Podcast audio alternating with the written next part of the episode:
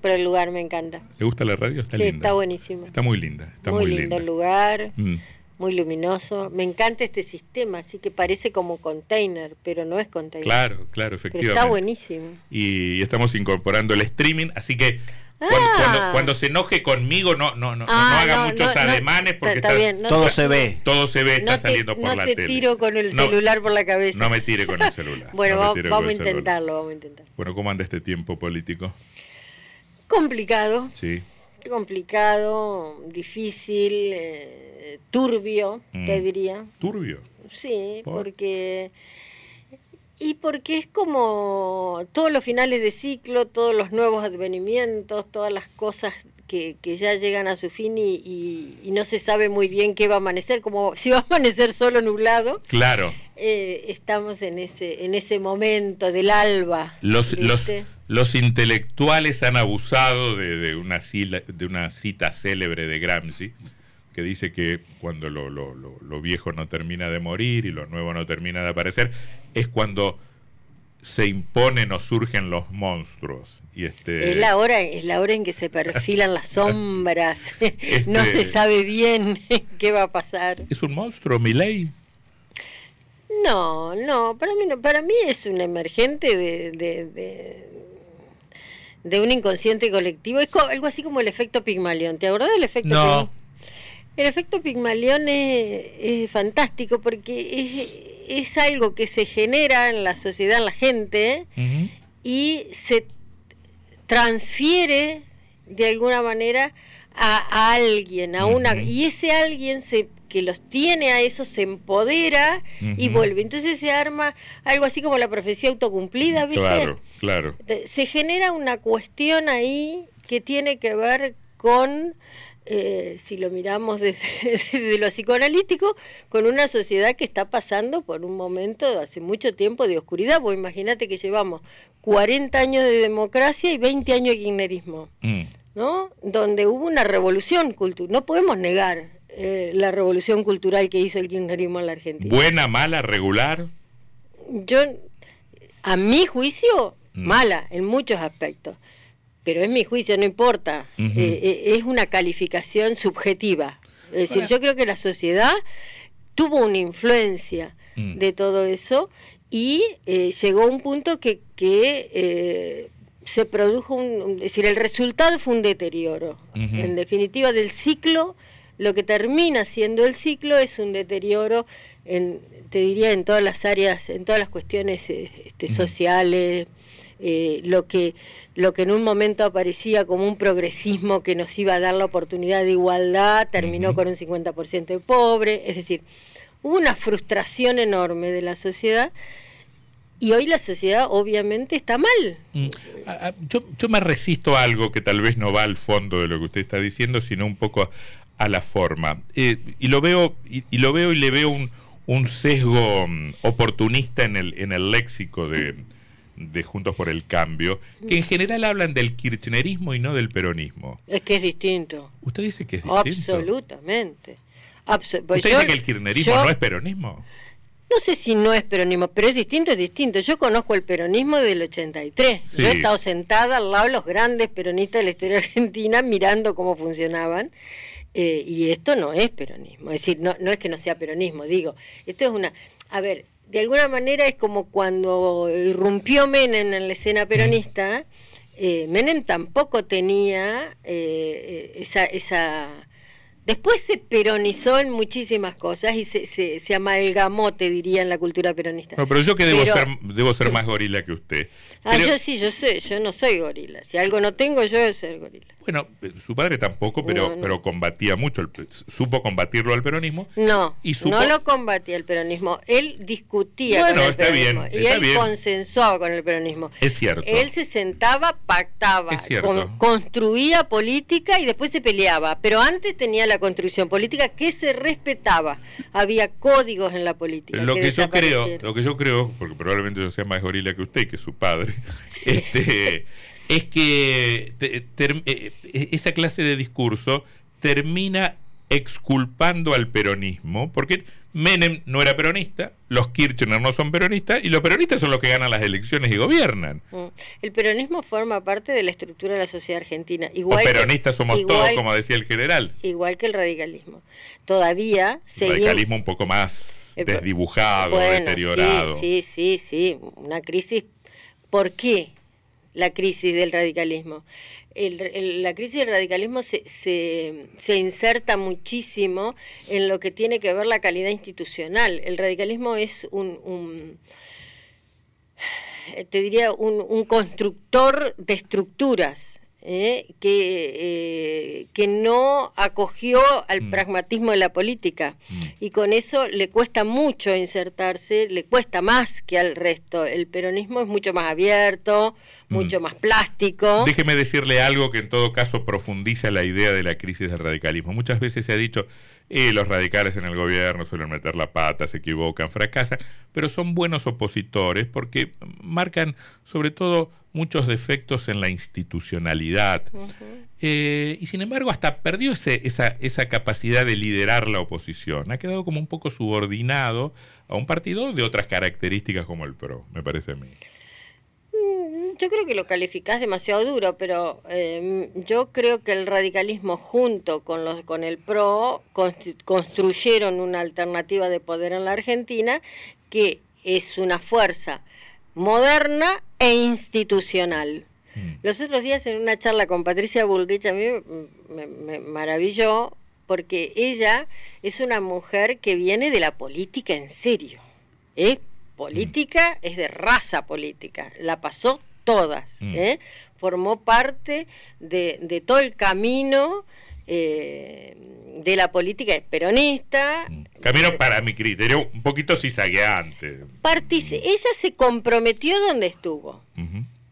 Que uno sea eh, que, que tenga sus raíces peronistas y que haya ido incursionando en otros partidos políticos, siempre dentro, siempre defendiendo la República y las instituciones, a partir del momento que ella eh, entiende que es la base fundacional de cualquier sistema, eh, bueno, pero la cuestión, no, no, no, no, vamos a irnos por la rama, pero lo que ella dijo, que a mí me pareció fantástico, estábamos hablando en un cuando vino a Paraná hace poco, dijo, los radicales, yo los respeto muchísimo a los radicales, porque los radicales vienen y te dicen, te dicen todo lo que te tienen que decir, pero después, cuando se comprometen a hacer algo, lo hacen, tienen palabra. y, eso hace a una convivencia política imprescindible en, mm. la democracia y en la república. Veo otro problema para el radicalismo.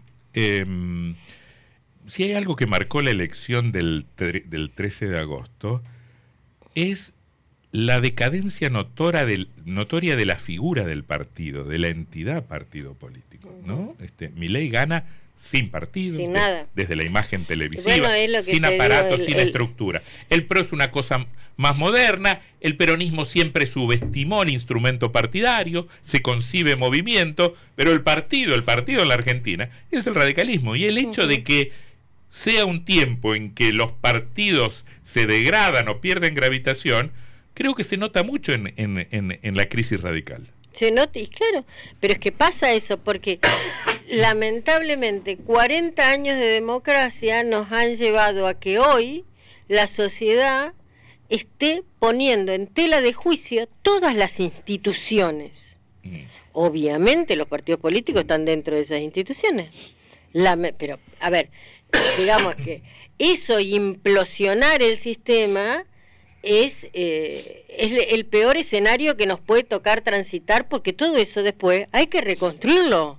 Porque ningún país puede vivir en la anarquía ni en la falta de institucionalidad. Sí, que no, no, sabemos a dónde vamos. No sabemos si vamos a reconstruir algo que existió en algún momento. O algo nuevo. Claro, si vamos a cosas nuevas. Aunque sea nuevo, tiene que haber instituciones.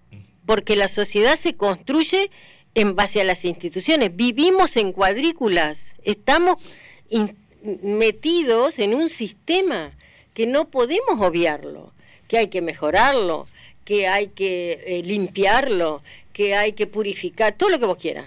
Ponerle todas las, que venga ya que el exterminador a, sacar todas las cucarachas, si querés. Pero el sistema tiene que existir porque nosotros, no sé, la Argentina es un país republicano. Mm. Ahora, que gracias. ¿Cómo respeta el Parlamento, que ¿cómo respeta convencer, la justicia. ¿Cómo convencer a aquellos que ven otra cosa? Que votaron a mi ley, que están desencantados, aquellos claro. jóvenes que creen ese discurso de no, las instituciones o la democracia no ha dado respuestas, hay que votar algo distinto y nuevo y disruptivo. y ver qué pasa. Y bueno, si eso es lo que deciden, tendrán que ver qué pasa. A mí me parece de una peligrosidad extrema y, realmente me da muchísima pena que después de tanto sacrificio, de tanto trabajo, porque, la, a ver, eh, lo que se escucha todo el tiempo es lo que está mal. El político corrupto, lo que se los bolsos de López, los que se robaron, los que viajan en avión privado, los que tienen sueldos millonarios. lo- Pero hay un, una enorme cantidad de pelotudos, con perdón de la expresión como yo, que formamos parte de la, de la clase política, que hemos sido honestos, que hemos sido derechos, que hemos trabajado, que nos hemos roto el alma para hacer las cosas bien, que somos la gran mayoría, ¿eh? porque los que conocemos, que, que salen en la tapa de los diarios y que van presos, son los menos. Entonces, a ver, Pero no se alejaron un poquito de la gente en lo discursivo, en la cercanía, en salir a hablar con los vecinos. Porque la política muchas veces parece endogámica, como que se habla a sí Es- mismo, se critica a sí mismo, se cuestiona los problemas que le preocupan a, a- a la misma clase dirigente, elecciones, renovación de cargos. Pero parece que como que la sociedad va como a un costado. el proceso de el proceso de la sociedad el proceso de desarrollo de la sociedad ha ido eh, la, a ver, la sociedad es la que genera los políticos que tiene, porque no somos paracaidistas polacos, salvo algunos que otros especímenes que caen, eh, en general somos, venimos del mismo lugar, conformamos las mismas estructuras sociales, somos, eh, de- de- nos vemos todos los días, vamos- hemos ido junto al colegio, a ver, formamos parte de lo mismo, ¿verdad? La política hace 20 años que tiene una forma de manifestarse y de organizarse a través de, una- de un determinado gobierno. En esos 20 años, la oposición, que hemos sido nosotros todos estos años, nos hemos ido desdibujando a fuerza de que el que ejerce el poder siempre es el dominante, siempre. Nunca la oposición. es por eso es tan importante la alternancia.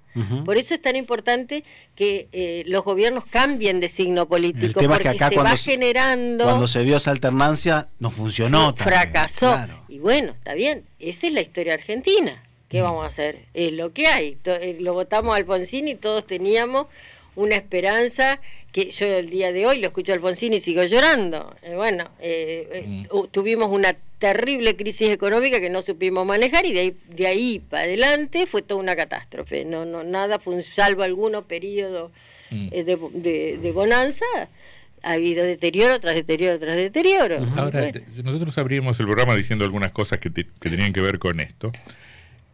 Y justamente con el, con el sentido de esos fracasos, ¿no? Vamos, hablemos del gobierno de Macri que dice pobreza cero o califíquenme según cómo evoluciona la pobreza. Y termina mal. O el kirchnerismo, que, que también se, se proclama nacional y popular, y la reivindicación de los desfavorecidos de la patria, y termina incrementando el nivel de pobreza. Ahora, vamos hacia un escenario que que- va a incrementar. no lo sabemos, pero en el que el candidato a presidente, con buenas posibilidades de convertirse, dice, no creo en la justicia social. Digamos, este, no es que la injusticia social puede ser el efecto de un gobierno que fracasa, sino el objetivo declarado, asumido y aceptado de alguien que tiene posibilidades de ganar. Es, en un Es punto es un- tremendo. Es una locura. Pero por eso te digo, lo, lo, lo- lo terrible que pasa, yo lo vivo como que estamos como en un proceso de duelo. ¿Viste con el Mm. proceso de duelo? El proceso de duelo implica eso, dolor, miedo, ¿no? Angustia, porque por, por una situación que vos no sabés cómo vas a, so- a- a poder subsistir o sobrevivir a, a partir de ese, de ese nuevo escenario.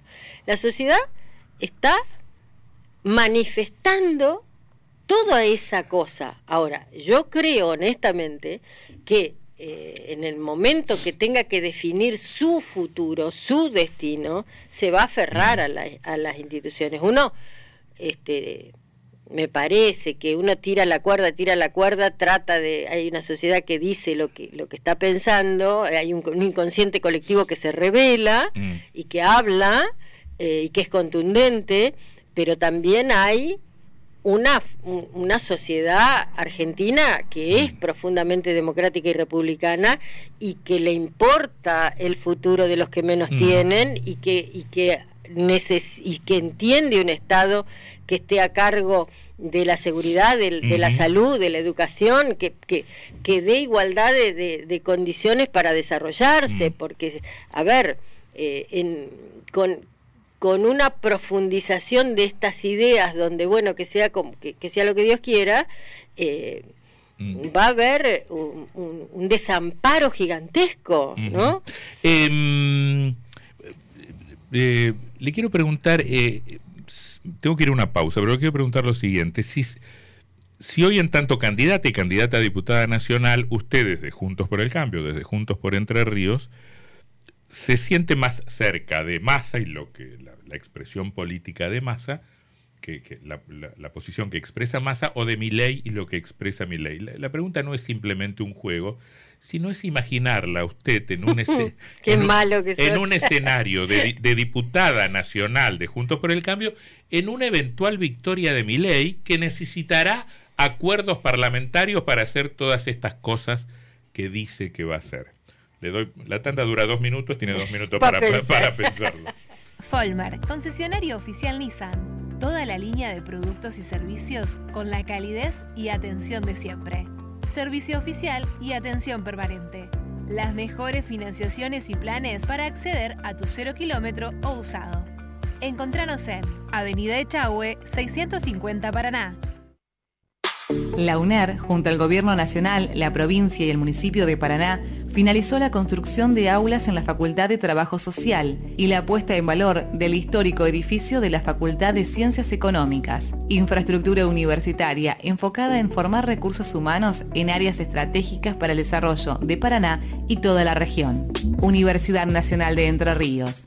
50 años de universidad pública.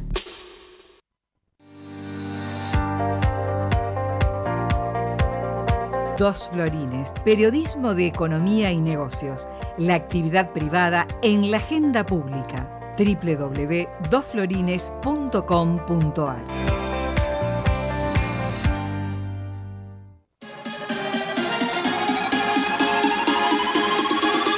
Bueno, bueno, no tan alto, por favor, que se dañan nuestros oídos.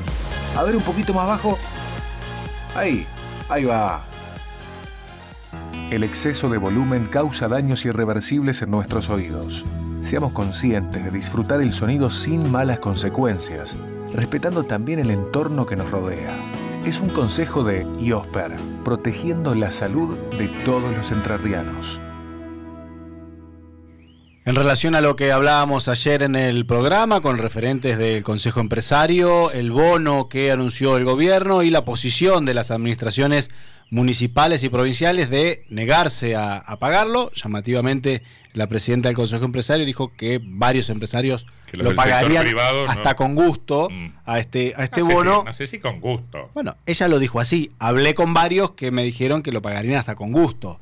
Eh, en este contexto ya son 11 las provincias que no pagarán esta suma fija de 60 mil pesos a sus empleados. Misiones, Santa Fe, Jujuy, Córdoba, La Pampa, Entre Ríos, Neuquén, Catamarca, Tucumán, Santa Cruz y la ciudad de Buenos Aires aclararon que van a seguir con sus acuerdos salariales paritarios. Habría que hacerlo al revés. Yo creo que hay solo tres que explícitamente dijeron que sí. Una es Santiago del Estero y creo eh, la otra es Mendoza y me está faltando una que no recuerdo. Bueno, y uno supone que provincia de Buenos Aires también por la cercanía de Massa y No, creo que Kicillof no, se había, no se había pronunciado. Pero bueno, eh, lo cierto es que hasta ahora se van cosechando más no que sí, en las provincias diciendo que no están obligadas y que tienen acuerdos paritarios en curso.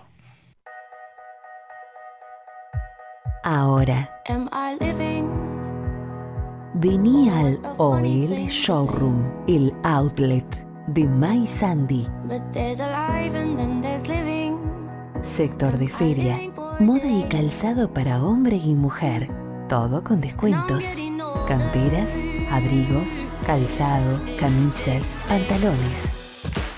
OL Showroom.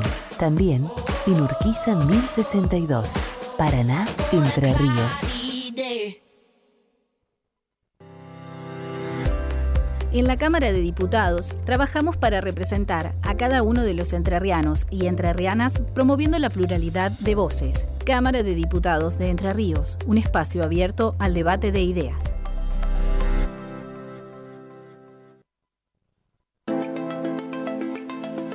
Karina Dapen, abogada. Familia y sucesiones. Asuntos civiles y comerciales. Teléfono 343 154 720 017. Karina Dapen, abogada.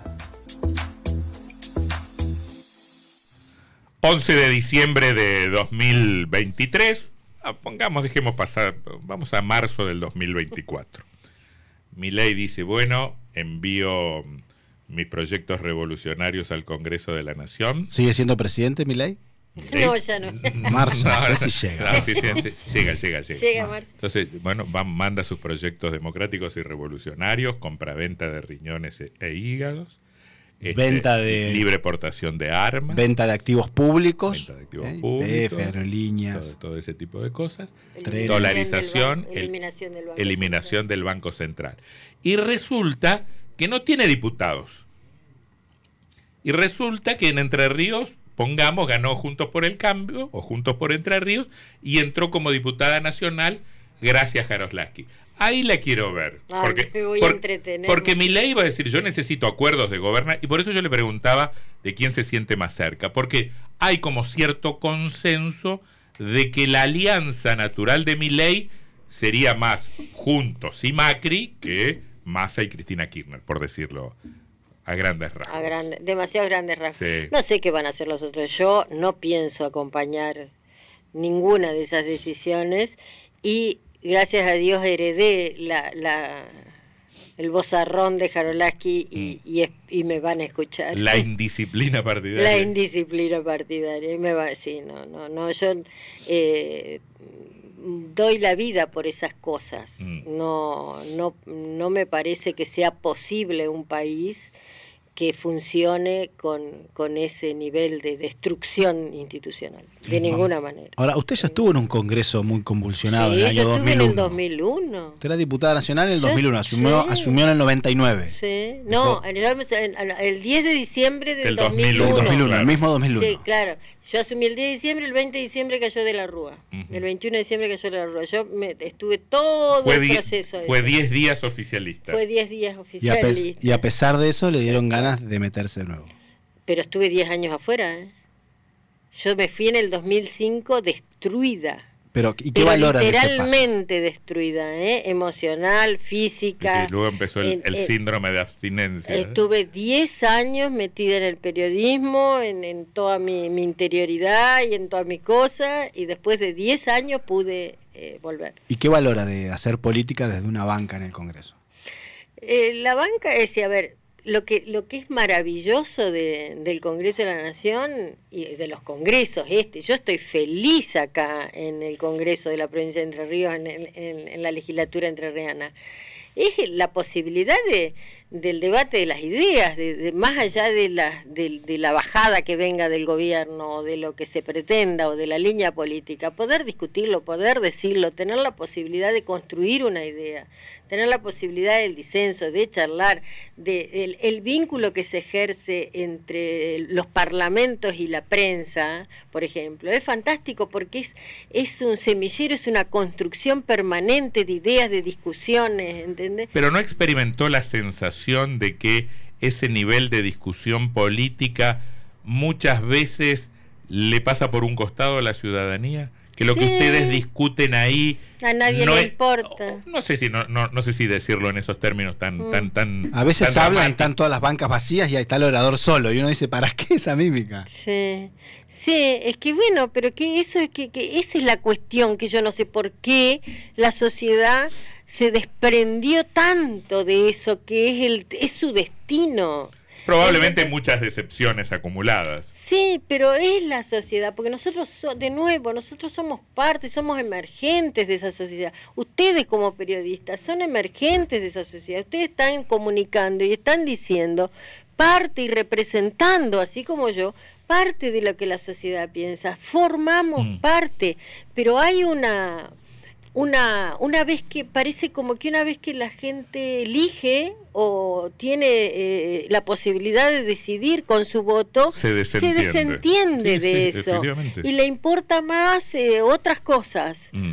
Es que lo que pasa es que también los congresos muchas veces no dan buenas noticias. No. Salvo alguna ley que sea muy debatida, la ley del aborto, que la gente se involucra mucho en el Sí. debate.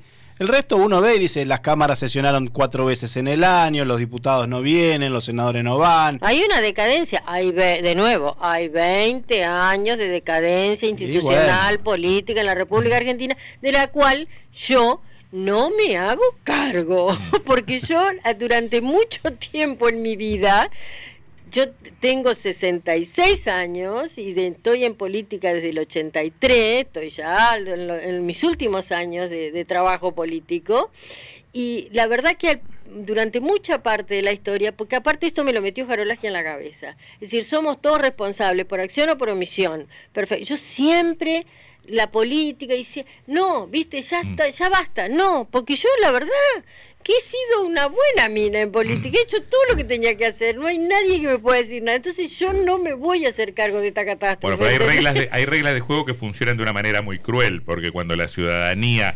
estigmatiza, no dice todos menos gracia, Claro. no dice todos menos fulano. Claro, bueno, pero lo que pasa que somos muchos menos algunos que son los que hacen cagada. Ese es el tema. No es que Mm. la generalización Bueno, pero es direct- inversamente proporcional a la realidad. Estoy de acuerdo, pero yo traería otro con- contraejemplo. La legislatura de la que usted forma parte no se transparentó como debió haberse transparentado No. después de un escándalo millonario en dólares. Exactamente. Entonces, ahí hay, ahí hay, ahí Eh. hay, yo no voy a decir que mi ley existe porque en Entre Ríos se chorearon 40 millones de dólares, No. pero digo, cuando la, los ciudadanos escuchan esas noticias, se potencia su escepticismo. Totalmente, pero de nuevo, ¿quiénes son los responsables de eso? Este gobierno. Val estuvo en su momento, después vino Bordea, antes estuvo Ribarri. A ver, Los radicales no denunciaron. nosotros mucho. no tuvimos. Mm, Bueno, ahí volvemos, la acción y la omisión. No, claro. Yo no estaba. Ujú. No me, no, no me Bueno, quiero pero- salvar no, El. Pero hay presidente del partido sí, el presidente del Partido pa- Radical sí. Fuad Sí Sosa, Fuad Sosa sí estuvo en todo ese periodo y trabajó en la legislatura y no pero dijo nunca nada. Bueno, no estuvo denunciado por nada, que yo sepa. No, como mucho, como, como otros que usted nombró tampoco No, pero directamente. por eso está bien. Por eso te digo, ah, hubo una suerte de connivencia, a lo mejor, o de hacer oídos sordos, o de, bueno, yo no puedo hacer nada, estoy en minoría, dejarlos que hagan lo que quieran, de última, son ellos. ¿Entendés? Yo no digo que no, es cierto. No hay transparencia, no, que esa es una de las cosas que trae el Frigerio a la política que a mí me parece maravillosa. Es decir, esa, esa cosa que él se compromete con su sangre a la transparencia del Estado, a las declaraciones públicas que sean abiertas, a que todo el mundo sepa lo que se gasta, todo el mundo sepa lo que se cobra. Acá eh, tiene que ser absoluta, tenés que estar como en una vidriera, porque la política es una vidriera. Entonces tu vida tiene que ser como en una vidriera. Todo el mundo tiene que saber todo lo que lo que tenés, lo que gastás, lo que lo que ganás, porque así funciona, si no. Nos quedan dos o tres minutos. Vuelvo a lo anterior porque de verdad me preocupa. Imagino un escenario de mi ley presidente necesitado de alianzas en, en el Congreso. Eh, Le van a decir, mirá, Gracia, la gobernabilidad exige algunos acuerdos. No, no, la gobernabilidad siempre exige acuerdos, pero la gobernabilidad exige, exige acuerdos que salven y que protejan las instituciones, no que las destruyan. Nunca voy a estar apoyando o dentro de un sistema que destruya instituciones. La dupla Bullrich-Melconian, ¿le genera qué cosa?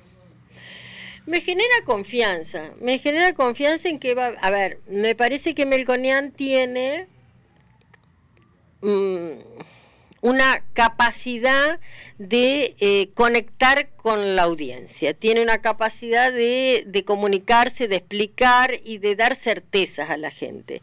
Me parece que va a ser un buen vocero del proyecto económico de Patricia Bullrich. ¿No lo ve muy ortodoxo? Muy, muy, muy, muy, muy derechoso. Y, bueno, pero digamos que por ese carril vamos a ir, eh, nos guste o no nos guste. A ver, yo soy socialdemócrata, yo vengo del alfonsinismo, de la socialdemocracia, obviamente. Si vos me preguntás a mí personalmente, que no le importa a nadie, pero bueno, yo hubiera preferido otra cosita. Pero bueno, hacia donde vamos en el mundo, o por lo menos en Latinoamérica, tiene que ver con todo eso. Hace poco le preguntábamos a Alejandro Horowitz, un notable escritor intelectual, ¿A dónde fue el voto progre en las primarias? Porque Milley, Bullrich y Massa, que es seguramente el, más moderado del frente, del frente para la victoria de Unión por la Patria, ¿qué votó el progresismo? ¿Dónde está el progresismo? ¿Quién interpela al votante progresista en estas elecciones? Es algo que yo no Desapareció. Tengo, yo no tengo muy resuelto, no sé qué ¿Se acuerda la respuesta de Horowitz? ¿Qué dijo? Dijo la reta. Pero no me, a mí no me, no me, convenció la respuesta. Pero, pero, pero, bueno. probablemente haya concitado un poco de eso. De todas maneras, me parece que eso se desdibujó en este momento histórico y político y social de la República Argentina. ¿Por qué? Porque las divisiones pasan por otro, por otro lado. Y porque se abusó de eso, lamentablemente. Claro. Se abusó. Una retórica que no, siempre estuvo a la altura de los no, no, no, se banalizó eso, de, eh, lamentablemente, porque hay ahí una, un, un, semillero de crecimiento social e intelectual buenísimo, pero lo hicieron moco los kirchneristas, y yo insisto en los kirchneristas, no en los peronistas, porque el peronismo tiene otra raíz. Bueno, diga, diga, hágame caso, diga peronismo kirchnerista y diga peronismo menemista. Acá Alfredo, un oyente, dice que Gracia es la peronista de Victoria. Sí, ¿Eh? tiene razón. La peronista de No, bueno, yo soy de familia peronista, no te olvides. su viejo no era peronista. Papá era radical. Su viejo, su viejo nos hizo a todos un cuento de que había estado el 17 de octubre de 45 en la Plaza de Mayo. Mentira, mentira, la inventó, la inventó para hacerse el simpático. No, no, no. Pero bueno, pero la familia de mi madre era peronista. Yo me crié con una foto de Eva Perón en la, en la atrás de mi cama. Mi abuela era, la amaba Eva Perón. Mi, abuelo fue presidente del Consejo Deliberante Peronista en Victoria. Así que es un poco peronista. En casa la discusión era esa. Es decir, yo me crié en eso.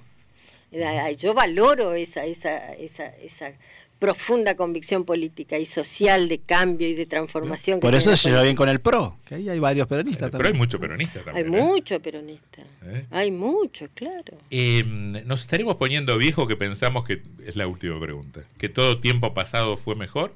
¿O vamos hacia una política que tal vez nos genere esperanza por algún lado? Yo creo que no vamos a ver, yo por lo menos, no voy a ver la Argentina que me hubiera gustado ver. Así como Jarolaski se murió un 7 de febrero del 2002 viendo la, destrucción de la política, después de haber dado su vida para, para, que, para un cambio en la política argentina, eh, yo creo que todavía nuestra generación, a lo mejor acá nuestro compañero más chiquito lo ve, capaz que, Sebastián lo ve, pero eh, yo creo que van a pasar, los próximos 15, 20 años van a ser duros. Diputada, gracias Jaroslaski. Gracias por esta conversación. ¿eh? No, gracias a ustedes por, invitarme. y que se repita, porque no me invitan nunca. Sí, le invitamos. La última vez hubo un inconveniente. Sí, vamos. no cuente mejor. No, no contamos. Gracias, gracias. Chao, chicos.